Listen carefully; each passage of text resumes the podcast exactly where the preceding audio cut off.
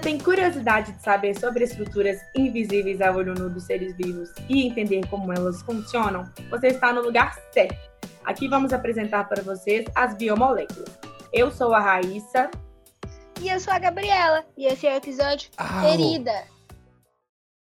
Então, Gabi, já que você já sabe o nome do episódio, você já sabe de quais estruturas nós vamos falar aqui, Vale lembrar que esse episódio nós vamos tratar de duas estruturas que trabalham em conjunto. Olha, Raíssa, eu não sei não, viu? São duas estruturas, então acho que eu vou precisar de bastante dica, viu? Então vamos para o quadro 1, porque ela estaria nos trends topics. A notícia que fala aqui é assim. Descoberto o mecanismo que desencadeia hemorragia pulmonar em pacientes com leptospirose. Letalidade para os casos notificados é de 10%.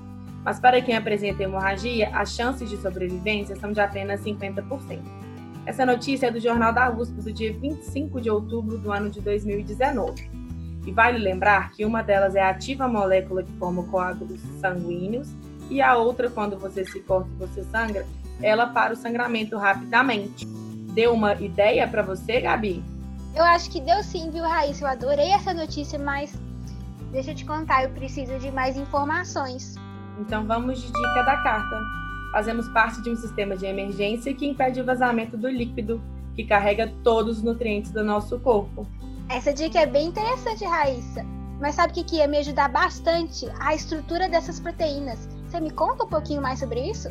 Mas é claro! Vamos para o quadro 2, sem mimimi, como é a estrutura 3D. Uma tem um átomo de oxigênio do aminoácido serina e dois átomos de nitrogênio.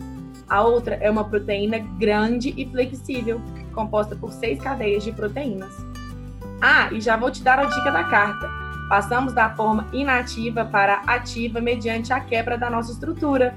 Agora sim, viu? Tá na ponta da língua. Então, posso tentar adivinhar a localização dessas estruturas na molécula?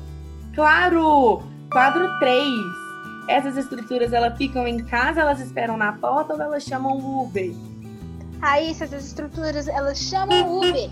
Muito bem! Então acho que vocês já sabem. Mas para quem não sabe ainda, vamos para o quadro 4, hashtag Fica a Dica. São três palavras, totalizando 16 letras. A terceira letra da primeira palavra é a letra O. E a terceira letra da terceira palavra é a letra B. Então, as biomoléculas desse episódio são trombina e fibrina. Muito bem, Gabi, você é muito inteligente.